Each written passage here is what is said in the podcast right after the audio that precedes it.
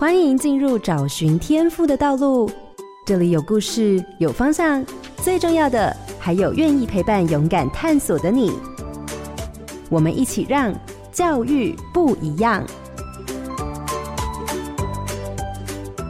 我是蓝伟英，在东部有一所大学设立了一个有山有海，让你一听就很想认识的教育中心，更结合了在地文化与休闲娱乐。想要深度旅游，一定要认识光焦点，台东大学山海游憩教育中心。台东大学山海部落游憩教育中心是学校为了深耕在地自然环境，结合山林、海洋运动以及台东大学现有的文化与休闲、数位媒体和教育专长而成立的。结合了在地部落及社区跨领域合作，不仅开发深度文化旅游，也朝着永续山海环境还有传统文化的路迈进。台东大学山海部落游憩教育中心不仅发挥学校教育优势，也紧密连接在地文化，提出部落与社区能够永续发展的方向与目标，发挥大学 USR 精神。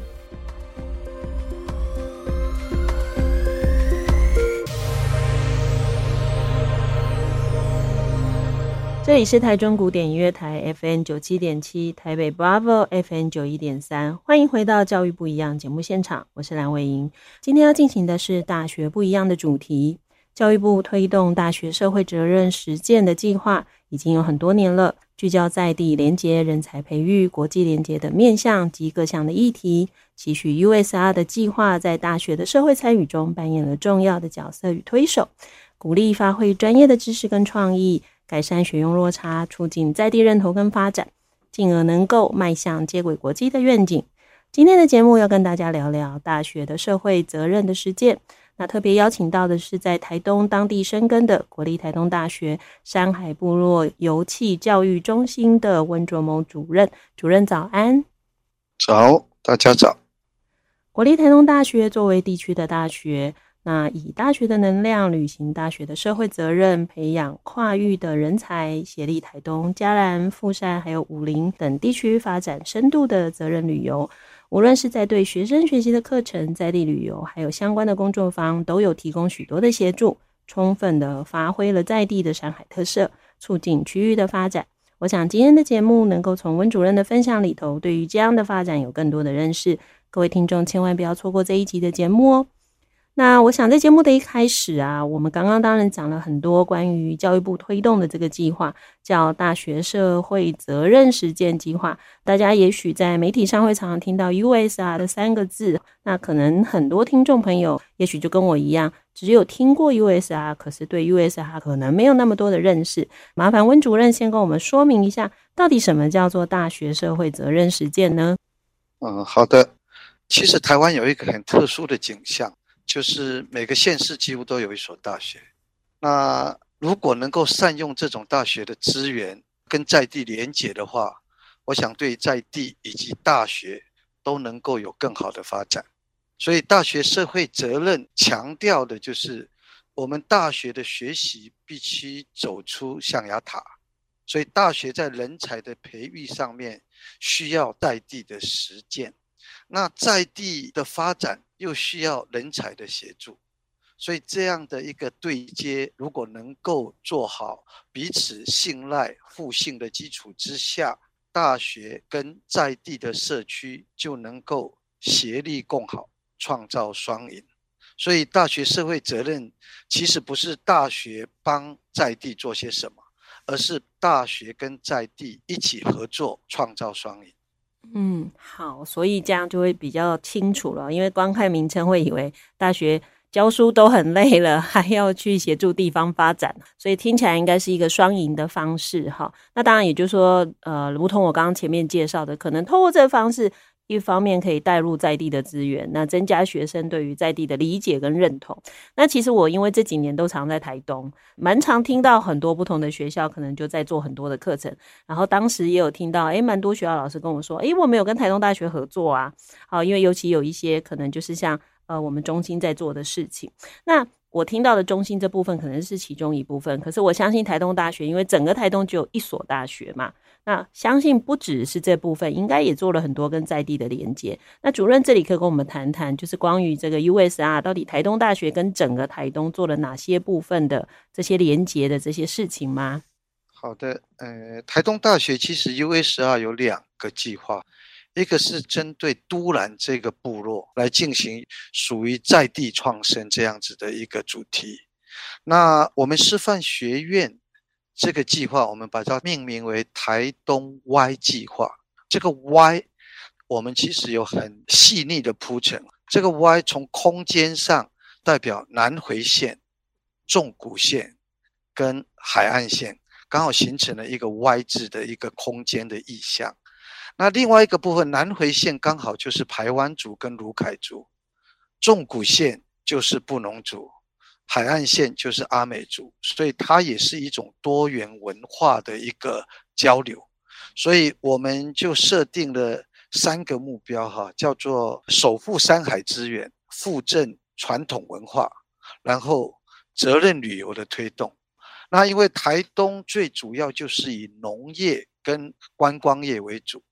那部落其实有相当好的多元文化以及自然资源，所以如果能够连结系所的课程，就如同我所讲的，就能够大学有实践的场域，在地有人才的协助，共同来推动促进学生学习与在地发展的一个活动。就是如果真的去台东玩过的朋友们，应该就知道刚主任在说的哈，因为整个从台东市往上、往下跟往纵谷走，就真的是一个 Y 耶。就是 主任没有讲，我还没有特别联想到说哦，为什么叫做 Y 计划哈？那刚刚听起来，其实主任提到的人，就是跟这件事有关的人还不少。以我们山海部落的游憩教育中心好了，您平常会接触到的对象。啊，虽然我很想问的是服务对象哈，但我不知道用服务这个词好不好。就是您平常会接触到的这些对象，大概会有哪一些人呢，或单位呢？是这个，我们就称之为利害关系人了哈。当然，从我们校内来讲，第一个这个计划，我们就聘用了三位的专案助理。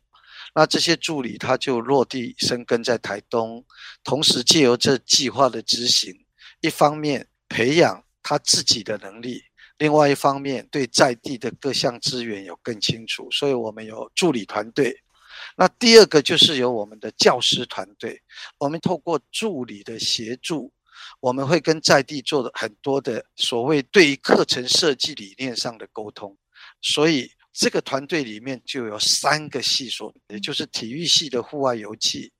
数媒系的数位行销，以及文化资源与休闲产业学系的。文化田野调查啊，文化探索。那我们每个系所参与的老师大概都在三位以上。那另外，我们有成立了一个跨领域的模组，开放除了这三个系所的学生可以修读之外，我们也开放给全校的学生。所以，我们模组里面经过筛选之后，我们模组大概都维持一百二十个学生左右。这就是针对校内的部分。那校外的部分呢？第一个，我们连接到部落的场域，所以我们跟社区发展协会都有定期的沟通跟议题的探讨。所以武陵社区发展协会啊，富山包含富山护渔区渔会，再来就是这样子的一个 US 啊，我们会延伸到国中小的山海教育，所以我们也成立了所谓的山海策略联盟。包含了军医、体中、附小、绿岛的公馆国小、蓝屿国中、海线三线，我们大概有二十几所的学校也在计划里面共同合作的一个对象。那再来就是 CSR 一些社会企业跟政府的公部门，包含林务局啊、重谷管理处啊、台东县政府等等等，这是属于公部门的部分。是，嗯，很复杂哎。这就是主任自己在处理嘛？其实我本来昨天在想问题的时候，本来好想问说，这个大学里本来很单纯，可是其实一旦我们要跨出去跟外面这么多连接啊，其实那个事情的复杂度就真的不是校园里头事情这么单纯。嗯、那刚刚主任讲起来，那更恐怖了，所以我就很好奇，你手下有多少人？因为这看起来事情很大哎、欸。基本上三个专案助理，他把所有的事情都协调好，哦、所以我做了这么多的计划，我觉得 USR 计划是。因为它跟我们的课程有密切的关联，嗯，那所以经过助理事先的前置作业，嗯，以及透过这个计划的译助，我们有很多的学生来当工读生，那搭配前置的作业，让我们老师上课更方便。我要出去，交通都安排好了，跟部落在地也连接好了，需要的器材设备或业界教师也都协调好了，所以老师在执行课程，减少了很多繁琐的事务，所以我觉得反而这个计划是相对单纯的。嗯，我这样整个听下来，就是比较能理解您刚刚说，其实 USR 并不是要我们去帮助别人。其实是连接，因为好像这样的学习反而让我们的学生可以学到更真实的情境。因为有时候在学校里头啊，那种呃课程，它怎么样都是用想象的，可是真的带进部落或带进所谓的区域，或者是像您刚刚说，它可能跟在地的产业或者是某一些企业或组织做连接，它好像更能够很全面的去知道。别人到底怎么思考这件事情，或遇到什么样的困难？所以或许就是这样，也可以帮助听众更理解，原来它是一个双赢的一种计划。那另外一个就是我在看资料的时候，觉得有点好奇的是，因为其实整个东大有两个中心，那这个中心其实是归于师培学院底下。刚刚当然主任也提到有三个系跟你们有连接，所以那三个系都是师培学院的系，是这样吗？哎，对，都是师范学院下面的系所。好，那所以之所以会把这个中心放在学院底下，是因为某个程度上也是要推广，比如说探索体验课程吗？还是当时的设置的目的是什么？呃，现在其实大学也是有一个所谓的功能取向，所以我们学校不希望有太多的行政组织，所以我们这一个山海部落游憩教育中心是属于。任务编组的组织，也就是我们所有的盈亏、所有的费用必须自己能够承担。如果你没有收入的时候，它就解散了。所以它是一个必须借由各种资源的整合，来创造中心能够继续营运的这样子的一个所谓的经济基础。那第二个部分就是，哎，其实 USR 它我们最上面还有一个教学中心。那是属于一级的行政单位，里面有所谓的 USR 的一个计划办公室。那目前的规模是比较小了，因为我们学校的 USR 计划只有两个嘛，哈。那我们的这个是一个二级中心。那这个二级中心其实它就是透过这个计划，我们三个专任助理，再加上一个主任，那我们三个系的系主任。也进到这个中心当主要的一个协同主持的角色，在这样的运作模式之下，那这个中心可以发挥的能量就相当多了。是，嗯，好，那刚刚大家应该也听到一个比较少在我们所谓的学术圈会听到的，因为你刚刚讲盈亏自负嘛，嗯、没赚钱就关门拜拜嘛，哈，所以其实它跟以前或者是现在蛮多大学有创新育成中心有像吗？我会这样问的意思就是，感觉起来就是它不是单纯只有教育或服务的课程，其实某个程度上也比较像是让大学的专业或者是某些研发的成果可以产生商业模式的运转。换句话说，如果今天没有办法商业化，那这个东西变成只有在大学里有，它好像在真实世界也没办法存在。它好像就很难成为一个休闲产业嘛。那所以，我只是在想的是，在大学里头，这种商业模式是一个很常态的，还是您的教育中心特别有这样，还是其实大部分的大学里头这一类的中心都是属于这样的性质呢？呃，其实大学本身其实有很多营运的模式啦，就像我们有产推处哈，我们开了很多专班啊，夜间部的社区大学啊，这是一个模式。可是我们这个中心其实它最重要的目的叫山海部落游憩，所以第一个部分其实我们的聚焦的场域就是山海，也就是台东山林海洋的特色。嗯、我想这个在台湾应该有不可取代性，因为这是台东独特的。那部落游憩呢？其实部落里面其实有很多的资源，有猎人文化，有溪谷探索，有山林的自然生态。那这些东西如果能够跟部落合作，把它转化为一个能够负责任的旅游模式，哈、啊，是一个深度生态而且含有教育意涵的理由，那就可以为彼此带来更多永续发展的可能。那再来就是因为这样子，所以我们就要培育人才，所以我们要培育部落的人才，部落也需要我们大学的人才来支援。所以在这样的前提之下，就有所谓供需的问题了。那透过这些人才培育之后，我们学生要学用合一，学的要会用，所以我们开始就设计游程，跟部落一起透过网络平台，我们就开始在销售很多的部落游程，进行了所谓的营运模式的运转。那所以部落有很多独特的资源。我们透过渐进式的，在永续的前提之下，我们开发了很多这样子的一个素材，慢慢的把它变成商业模式。那这样子，其实我们跟育成中心是不一样的。我们其实还是以教育为中心，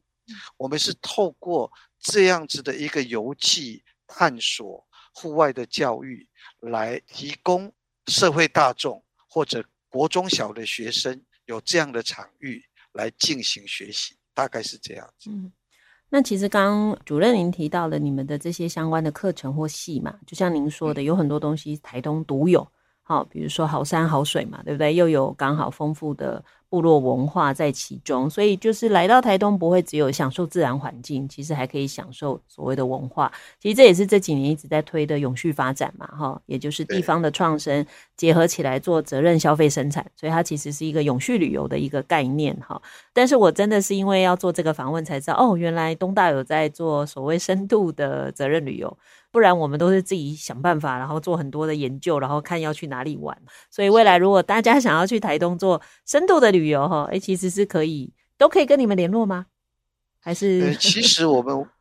我们有一个叫做责任转移啦，也就是说，刚开始是大学陪着社区在做，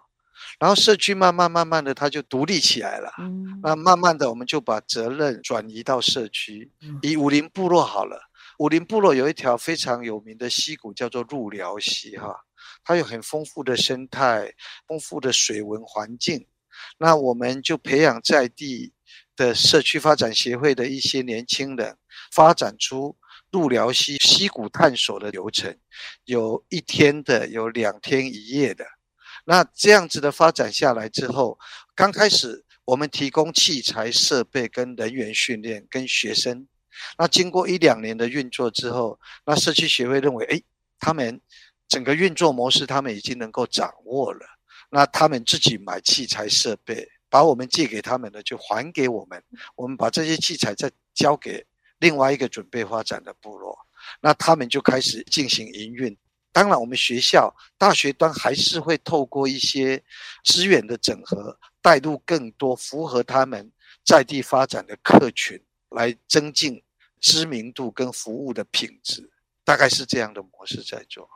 有点像是去扶持跟协助在地的产业呃发展，不管是从教育面，或者是技术面，或者是他们可能没那么多网络可以对外去行销，然后等到扶持到他可以稳定成长，也自己有能力去准备这些材料的时候，那我们就让他独立作业，好，再做一些辅导这样，所以其实这样听起来就会变成。确实，就是像刚刚主任您说的，在教育的部分，其实占了重点。也就是说，我们的教育对象，哈，一方面我们的学生投入其中，也是我们教育的一环；一方面协助这些产业的人，也是教育的一环，哈。所以两方可能都在做这个部分的事。所以换句话说，大家如果要去台东旅游，不要打电话去东大主任，他们会受不了，他们只有三个专任，哈，没办法接这个电话。但是大家也许就可以到刚刚主任提到的那几个有合作的区域。或许就可以去找到，哎，有一些可以做不一样旅游的一些安排。OK，当然还有一个问题是，刚主任有提到的这么多的部分，那我有点好奇是，因为这几个系的名称啊，其实不太容易听到哈。就刚刚主任讲的非常快的几个跟你们中心合作的系的名称，那我好奇的是，因为在台东，所以有这些比较特别的学系，还是其实台湾现在确实是因为我们观光的关系，或者是我们希望大家接近海洋、接近山林，所以我们在很多学校都有这样的系呢？呃，简单的来讲，体育系应该每个学校都有。那我们也意识到，其实我们东大的体育系是最早的适培学系。我们已经有五十五年的历史了。那我现在本身是系主任了哈。我们看一下课程，如果台东大学的体育系跟西部大学的体育系都是一模一样，那我想我们可能就招不到学生了。所以我们必须除了在师培之外，我们就连接台东的山海。那所以我们已经发展十几年的山海教育了。那在这个基础下，我们再连接到。东大它变成大学，是从台东师专变成台东师范学院，最后再独立变台东大学。所以台东大学其实我们是一个小而美的大学，我们系所不多，所以文修系就是早期的社教系。我们的社教系因为整个师培的关系，就转型为文化资源与休闲产业学系。那教育系里面，我们再独立出来一个叫做。数位媒体与文教产业学系，所以我们这三个刚好一个是户外游憩，一个是文化休闲，一个是数位行销，所以这个三角刚好跟在地部落最需要的、最迫切、最缺乏的，也是这三个领域，所以很自然的，我们就有一个对接，也建立了很好的默契。所以就是也可以看到，就是大学的整个演变，除了时代的趋势，其实也是要看在地有什么优势啊，就是。常我我很多朋友在跟我讲说台东有什么什么什么劣势，我跟他说，你转个方向看，它就变优势哈。就是当你能够善用劣势，它就突然变优势哈。所以这也就是回到，就像疫情期间，诶，突然台东就大爆满哈。其实有更多人有机会发现，尤其是这几年，真的所谓的这种山海活动，其实是非常的流行的哈。大家越来越敢靠近大自然，其实这是一个发展的契机哈。那我们其实谈了蛮多是跟产业有关的。事实上，在地要有很多的发展，其实应该跟地方政府有很多的连接，不管是台东县，或者是进到部落里，可能跟乡公所啊，或者是各种的，都会有一些联系。那不知道在跟台东县政府或这些地区的主管机关的这些合作的部分，又是怎么进行的呢？呃，第一个当然我们有跟部落，其实要进到部落社区，其实要非常的谨慎。第一个要经过部落的社区发展协会，他们开会以后，他们同意，所以我们在跟这些产业合作的时候，我们都会去参加他们的会议，那把我们的想法跟他们做一些沟通。那这中间的信赖关系可能需要长时间才能建立。因为过去部落经常碰到的就是计划来了，大家完成了他的计划，大家就走了，所以计划没有了，什么都没有了。所以部落慢慢慢慢的对于这些计划的介入，其实他们是会有疑虑的。所以我们经过很多的沟通，那我们经过两期的计划，那隔壁的部落看到，哎，这些部落其实跟东大合作起来，也创造了很多的机会。那很多的部落其实慢慢的会进一步跟我们接触，所以我们合作的对象接触最紧密的就是部落社区。那第二个部分，当然，其实大学有时候扮演的角色是县市政府不容易扮演的。例如县市政府，其实台东县政府推慢经济、运动观光，它搭配了很多活动。那在这些活动的一些范畴里面，其实有某些东西透过大学来协助。那可以做得更好，啊，我举个例子，就像热气球好了，因为这个热气球在暑假带来相当多的游客，啊，这些游客看完热气球不可能就回家了，所以我们如果透过这些部落旅游，透过行销，那其实有相对的客群，他就进到部落，那为部落又带来更多的一个商业运转的，所以我想彼此之间的互补跟信赖。是合作的一个最重要的基础。听了这么多，我们越听越觉得，嗯，中心做好多事，因为其实这真的跟在地有很有关系。你真的跟台东有认识的人就会知道，其实，在台东确实除了农业之外，观光业真的是台东一个很重要的基础。但是怎么样去呃拓展，或者甚至让它更适合不同的族群的游客，或者是不同国家的游客，那要怎么走出去？其实有点像我们的业者手上其实有很多材料，但是到底要怎么变成一个游憩？其实还是需要重新去思考跟包装的哈，所以我想这大概就回到呃刚刚主任说的，他们其实在中间就在做这样的事情，应该说怎么样让一个石头磨一磨，就会变发光，变成钻石。那当然刚刚提到的就是业界或者是我们所谓的地方的组织跟政府之间的合作关系。那还有一个我知道非常多的台东学校，其实跟我们的中心都有联络的一些合作的部分，因为其实台东很多学校都做面山教育。或者做山海的探索教育，那请问主任，就是中心到底是以什么样的形式跟我们所谓在地的这些学校进行合作呢？呃，其实我们有成立一个叫做山海策略联盟，那每个学期我们都会邀请校长过来做一个沟通的会议哈，就是他们有什么需求，那我们学校有什么能量，透过一些前置的一些讨论之后。我们就会开始针对他们的需求，我们如果能够做到的，就会建立共识；如果不能做到，我们可能还会再进一步的来看看怎么样子来解决。哦，举个例子好了，啊，绿岛，绿岛的学生其实靠海，可是他们不会游泳，因为他们没有游泳池。所以这几年来，我们的合作就是，公馆国小前面有一个公馆港，水深大概四米，那在四米，当然家长会很害怕。所以我们跟老师们、校长沟通之后，我们就带了一批体育系的游泳教练过去。我们在每年大学的暑假刚开始，国小刚好是期末考结束，就在那五天，我们密集的在公馆港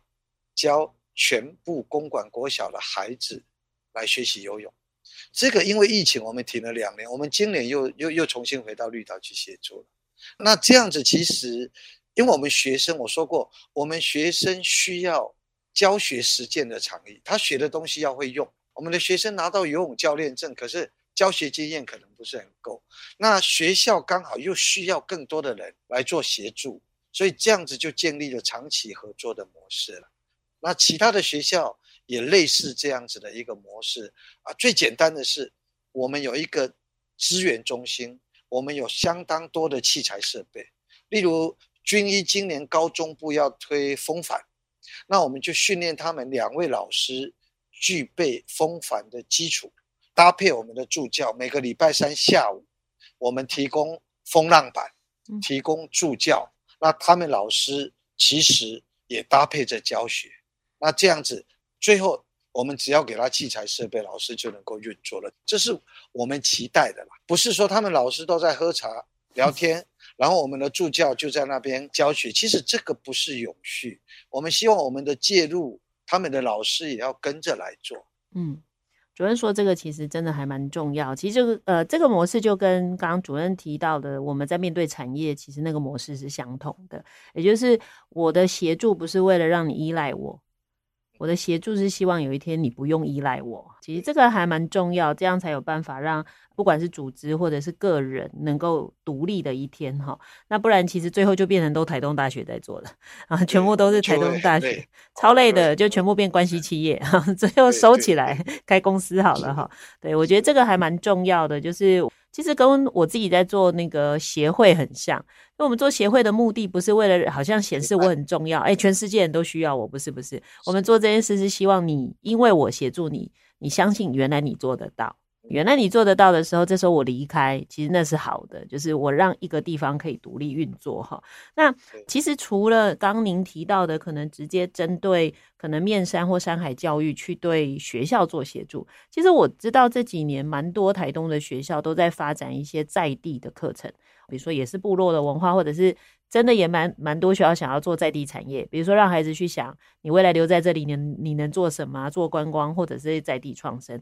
那关于这个部分，会比较有跟国中小去做合作吗？我的意思是说，怎么把中心跟产业之间的关系，可以慢慢 也转移，让国中小知道说，诶，其实这个部分有某些特色。有点像是我们更早向下扎根，让学校的老师或孩子知道，原来这里有某些产业跟某种独特性，然后有点像是从国小可能一直到大学那种连贯，在做这种大自然或者是这种文化的课程。目前有这部分吗？这其实我是帮我自己问呐、啊。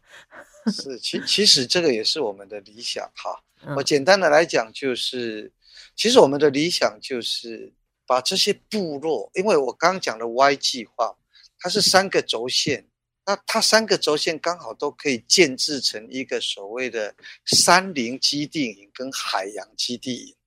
那这个基地营可以做什么呢？第一个，国小的学生的户外教学、毕业成长营，那是可以透过跟这些基地营的合作，在安全的情况之下，给他们一些挑战，然后连接课堂上的一些事物。其实我这三个礼拜。我们协助台北的一个实验学校，嗯，他来台东二十几天，那上个学期他就跟我们协调，假日可不可以安排到这些部落去？所以上个礼拜我们他们分两梯，一梯到武陵部落的入寮溪做两天一夜的溪谷探索，了解水文、动物足迹的辨识、户外安全；另外一组到嘉兰做台湾族的文化体验。跟所谓的攀树的一些活动，那下个礼拜两边又交换，最后一个礼拜我们到活水湖做无动力的海洋运动。嗯、那其实我们现在已经在建构部落，除了接待一般的游客之外，那其实我们也在做往下扎根的连接，嗯、那变成国中小可以让校长老师们觉得安全无虞的情况之下，把一些教学活动安排到。这些场域来执行，嗯，是对，因为我会这么想哈。当然，除了比如说外地的国中小，他们可以来这里体验，因为呃，另外一个就是台东。其实台东有一些老师其实本身是外地人，我我有时候常去的时候，我就问他们：你们有多少人是在地的啊？没有一个，尤其是很多老师来来去去。有些真的是每一年都在变动，所以我常常会发现，当你要跟他们讨论在地有什么样的东西可以做成课程，哦，他们都要想破头诶，我就跟他们说，好，你放假都给我出去玩，礼拜三下午不要留在学校进修了，出去看看这个社区有什么。因为我们其实有点像，他有点特别，是孩子是进到学校里去学习，原来我的家乡有什么。但是当你都不提供的时候，其实孩子很快就长大，一长大就会离开部落。他就很难有机会再去知道原来部落有什么事情，对，所以我觉得那个文化的传承啊，可能到后来就会很特别。就孩子不是在生活中去得到文化，他在学校才会发现原来有这个事情，可能才开始去体会他每天生活中看到的事情，其实是很特别或很不容易的事情。嗯、那当然，刚主任分享了这么多，你们跟不同的单位合作，哈，听得出来，其实主任自己涉入很深。其实带很多的规划，自己都有跳进去，然后去想这个部分。那能不能跟我们分享一下，就是从中心成立到现在，或者是您参与其中到现在，有没有什么您印象特别深刻的合作案可以跟我们分享的？哦，第一个大概我我们跟富山富渔区，也就三元湾的这些社区建构了一些合作模式，也就是。富山富渔区除了富渔之外，他们希望能够发展海洋运动，而且又是永续的，所以我们跟他们一起合作，推动了一个叫无动力的海洋运动。所以，我们暑假期间，我们在执行的八十团这个活动，他们提供我们一些场地，我们经过整修之后，我们把我们的所有的器材定位在那边，那同时也培训在地的一些青年一起来执行这个活动。这是有关于无动力海洋运动的推动。另外的部分，三元其实有很好的珊瑚礁生态。因为我本身也教潜水哈，所以我们就把我们训练好的潜水员结合渔会、县政府的环保局去做水下海废的清理。所以我们固定在每年的六月到十月这个季节里面去做海底垃圾跟废弃物的清理。所以这两年我们都得到那个台东县政府特优的绩优团队哈。那我觉得这是大学生学了潜水之后，他不是只有潜水，他把潜水技能运用到海洋保育，甚至我们未来的计划希望把三元湾的珊瑚能够再做进一步的复育。那这个部分大学生参与之后，他也觉得自我的价值跟成就也受到了肯定啊。另外一个部分，当然就是这个在地连结，其实对部落文化更有兴趣的，其实是可以进到国际连结了。所以，我们台东大学体育系跟日本的仙台大学这十几年来都有双联学位的关系。所以我们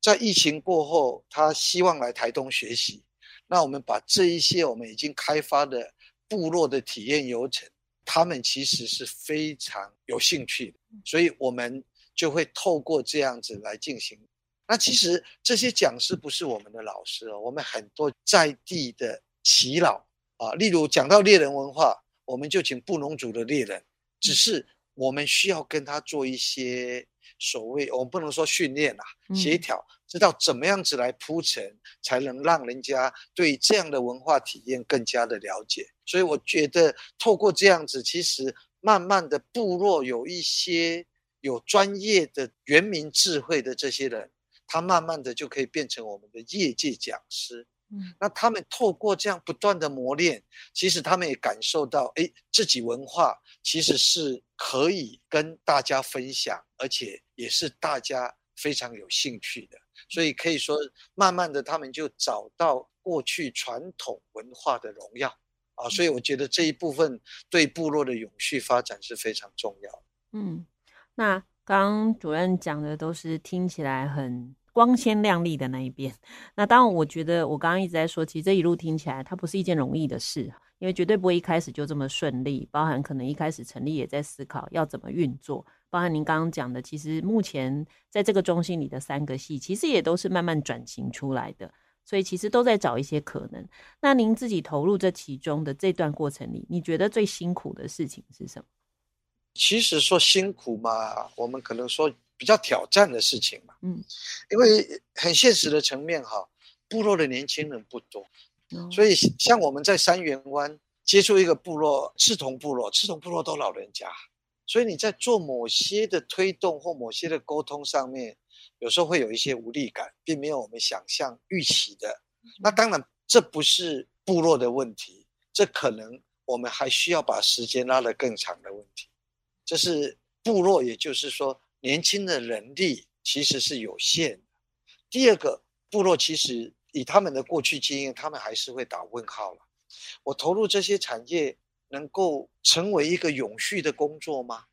所以他们目前是类似兼职的部分，嗯也就是啊，我有时间我再来带，那我如果没有时间，就台东大学来带。哦那这个责任转移，其实我们还需要让这些产业能够更完整、更稳定，那投入的年轻人就会更多。那第三个，我们希望把部落的年轻人带进台东大学，所以今年其实，在嘉兰就有两位在高雄念高中的学生，他考上我们东大体育系，他也是因为这个 US 啊，他觉得借由这个大学的连结。他能够回到部落，做一些对他们部落有一些贡献的事情，嗯，所以我想这些是一些挑战，可是不要立竿见影就有效果，这样反而这种效果反而会带来一些负面的影响。所以，我们一步一脚印，更重要的是部落要能够共好，你不能进入部落以后把少数的资源集中在少数人的身上，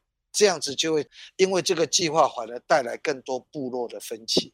所以，我们一直跟社区发展协会讨论，就是我们这些产业希望让更多的人的参与，所以我们提出了一个叫做复合式的旅游。所以，复合式的旅游就是部落晚上不适合游客居住，因为它会有太多的纷扰。所以，以台东市中心，我们台东市有很多五星级的饭店，游客在这边住宿是可以得到很好的服务。那白天就进到部落。部落可以提供的是餐饮，可以提供的是游程、农业的生产跟体验，所以这样子就可以让更多的人能够分享到进来的成果，而不会集中到就是在他们这几个在做，其他的人在旁边干瞪眼。所以这个部分我们一直跟部落在做一些协调。是，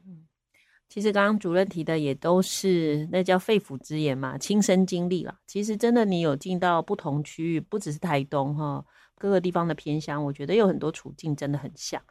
呃，其实我们在创造新的可能的同时，也希望这个创造的新的可能成为原来的某些问题可以顺带解决的方法。比如说刚刚提到的人口外移的问题，年轻人力可能因为这里没有一个稳定的职业，好了。所以他们其实会到其他的地方去寻找工作，其实这都是还蛮常见的事情。但是呃也还好，主任他们很辛苦的撑着哈。他说不急嘛，不急的意思就是，反正如果他有一天走了稳，他真的就会变成一个稳定的工作或者在地的一个特色。那这时候年轻人就可以留在这了。好，也许已经出去的年轻人不会回来，但是在这里读书的长大的孩子，他就不会只想到我也要离开。好，我想这个其实就是不单只是在做所谓的休闲旅游观光，其实很大的部分在谈所谓区域发展的问题，其实它很重要。所以这刚好接到我下一个问题要问的就是，所以这整个看下来，主任你怎么看中心所做的这些事或它的设立，到底对于台东的意义是什么？虽然我们自己评价自己的价值跟意义有点怪了哈，但我们还是要不谦虚哈，我们要很自信的来说一下，到底我们的存在其实对台东一定产生了一些影响跟意义嘛？呃，其实应该越科技应该就会越自然，也就是说，各种科技、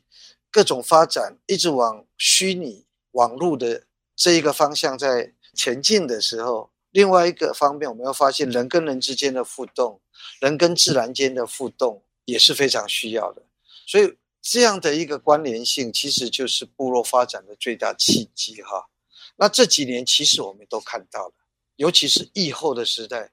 很多的研究也发现，接触自然是幸福感最主要的来源。所以怎么样子让更多的人接触自然，或者想接触自然的人，他有一个平台，能够很容易在安全。高品质的服务情况之下来接触自然，那这种模式其实就是我们山海油气中心未来要建构的。也就是，其实我们的计划这两年叫做萌芽型，那我们今年要提出一个 Y two 计划，是未来两年的计划。那我们这个 Y，其实我当初在建构的时候是希望它发展成国际链接，也就是国际其实很多的游客。进到台湾是未来的趋势，那外国人对台湾的部落文化是非常有兴趣的，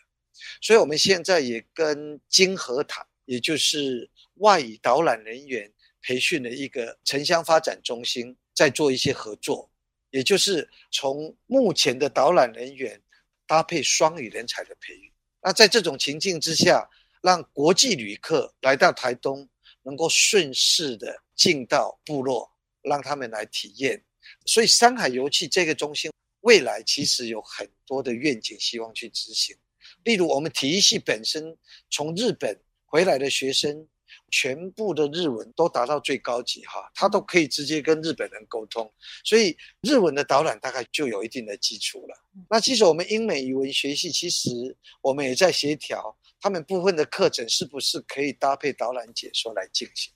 那所以，山海部落游戏教育中心，我们未来的发展就是希望透过中心来连接更多的部落。所以，我们今年新的计划，我们除了武陵之外，我们连接到永康；除了嘉南之外，我们拓展到新兴部落。那在三元湾，我们又进一步连接到加路兰阿美族。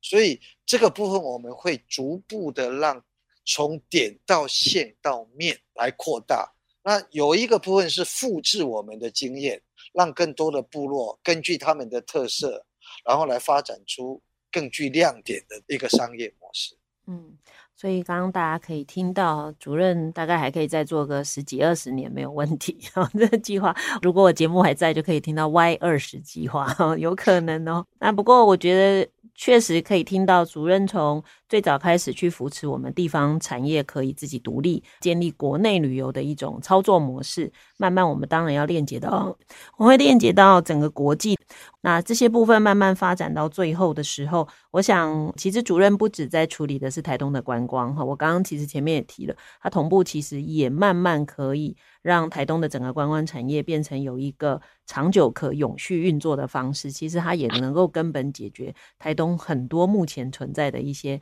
呃待解的问题哈。那我想，当然我们听众朋友绝大部分大概不是教育界的伙伴啊，就是我们的家长哈，在关心教育的听众哈。所以刚刚您听了这么多哈，可能同步还要想到一件事哦，如果我的小孩很喜欢这些事，原来他可以念台东的这些系。好，我们今天虽然，我们其实节目大部分都在介绍不同大学的不同学院或学系哈。那今天比较特别，我们的东大介绍的是这个教育中心，所以您在节目中就会听到原来体育系。好，然后原来我们有一个呃文化的社教系转的跟文化相关的系，或我们的语文系转出来的跟数位有关的。所以换句话说，不管您念东大的这些系，当然可以直接跟这课有关，或者是主任刚刚提的，即便是这些系之外的学生，其实都有机会修到相关的课程模组。那我想今天很谢谢主任带来这么丰富的分享。相信大家不仅在这个过程中对于大学在地的实践有更多认识，也对东大在跟台东的发展有更多的认识。谢谢主任。好，谢谢，谢谢主持人。感谢您收听今天的节目，邀请您上脸书加入教育不一样的粉丝团。若有相关节目的问题，也欢迎您在脸书提出，我将会回复。接着，请您继续锁定好家庭联播网台北 Bravo FM 九一点三，台中古典音乐台 FM 九七点七。另外，也邀请您上 Podcast 搜寻订阅教育不一样。感谢台东大学山海部落油漆教育中心的温卓谋主任今天来节目受访，我是蓝卫英，教育不一样，我们周六上午八点见。